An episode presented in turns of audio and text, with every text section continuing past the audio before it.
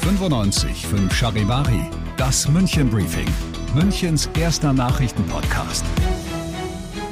Mit Ludwig Haas und diesen Themen. 1128 Jahre Haft für türkische Callcenter-Betrüger und Apple will Standort in München weiter ausbauen. Herzlich willkommen zu einer neuen Ausgabe. Dieser Nachrichtenpodcast informiert dich täglich über alles, was du aus München wissen musst. Jeden Tag gibt es zum Feierabend in fünf Minuten von mir alles Wichtige aus unserer Stadt. Jederzeit als Podcast und jetzt ganz wie gewohnt um 17 und 18 Uhr im Radio. Wenn man insgesamt 1128 Jahre in Haft muss, dann kann man davon ausgehen, dass man ordentlich was verbrochen hat. Jetzt ist der Münchner Polizei, besser gesagt der Einsatzgruppe AK Phänomene, ein echter Coup gelungen. Und zwar in Zusammenarbeit mit den Behörden in der Türkei. Charivari-Reporterin Ute Elsner, was ist denn da genau vorgefallen? Ja, das Landgericht im türkischen Izmir hat mehrere Personen zu eben diesen insgesamt 1128 Jahren Haft wegen organisierten Callcenter-Betrugs verurteilt. Außerdem wurden hohe Vermögenswerte eingefroren. Aber das Urteil, das ist ja jetzt erstmal in der Türkei ausgesprochen mhm. worden. Was hat das denn dann mit München zu tun? Weil viele der betrogenen Opfer aus München kommen. Und deshalb hat die Münchner Polizei mit ihrer Ermittlungseinheit AK Phänomene zusammen mit den türkischen Behörden, der Polizei in Baden-Württemberg und dem Bundeskriminalamt gegen das Callcenter ermittelt. Diese Münchner Ermittlungseinheit ist auf Bandenbetrug spezialisiert. Über fünf Jahre lang haben die Untersuchungen gedauert. 67 Personen sind jetzt schuldig gesprochen worden. Sie hatten mehr als 35 Opfer um Geld betrogen und über 120 Millionen Euro Schaden verursacht. Wahnsinn. Vielen Dank, Charivari-Reporterin Ute Elsner. München soll als Apples europaweit größter Standort weiter ausgebaut werden.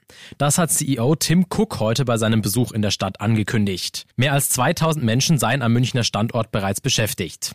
Und es sollen in Zukunft noch mehr werden. Was das Silicon Valley in den USA und München gemeinsam hätten, laut Cook an beiden Orten würden die Menschen gerne leben.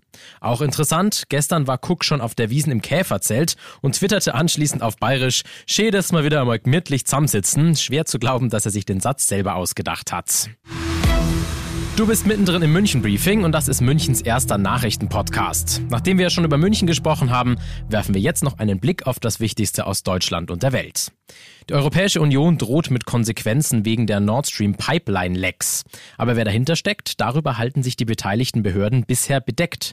Aus Skandinavien Charivari-Reporterin Sigrid Harms. Laut ausgesprochen hat es kaum einer, aber alle halten es für wahrscheinlich, dass Russland hinter der Sabotage steckt. Die Schäden an den beiden Gaspipelines scheinen so groß zu sein, dass nur ein staatlicher Akteur so einen Anschlag ausführen könnte. Die russische Regierung hingegen weist alle Schuld zurück und möchte an der Suche der Ursache beteiligt werden. Die Betreiber der Nord Stream-Leitungen rechnen damit, dass es bis zu zwei Wochen dauern kann, bis man mit einem U-Boot die Schäden begutachten kann. Bislang ist die Explosionsgefahr zu groß. Die Ukraine hat die russischen Scheinreferenten im besetzten Ost- und Südteil des Landes verurteilt und vom Westen Waffen für die Rückeroberung der Gebiete gefordert. Aus Moskau Charivari-Korrespondentin Hanna Wagner. Sage und schreibe 99 Prozent der Menschen sollen zum Teil in den besetzten Gebieten für einen Anschluss an Russland gestimmt haben, heißt es hier aus Moskau. Doch nicht nur in der Ukraine, auch international werden diese völkerrechtswidrigen Pseudo-Abstimmungen nicht anerkannt. Alle vier Gebiete, das ist klar, sind ukrainisches Staatsgebiet. Nur der Kreml wird sich davon kaum beeindrucken lassen und die Regionen wohl schon in den nächsten Tagen offiziell annektieren. Rosi auf Reisen. Eine Katze ist am Dienstag unbemerkt von Regensburg mit dem Zug nach München gefahren.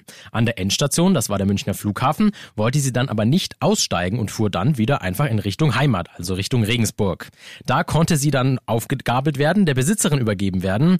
Da hätte ich mir tatsächlich lustig vorgestellt, eine Fahrkartenkontrolle mit der Katze. Ich bin Ludwig Haas und ich wünsche dir noch einen wunderschönen Feierabend. Ciao. 95.5 Charivari, das München Briefing, Münchens erster Nachrichtenpodcast. Die Themen des Tages aus München gibt es jeden Tag neu in diesem Podcast. Um 17 und 18 Uhr im Radio und überall da, wo es Podcasts gibt, sowie auf charivari.de.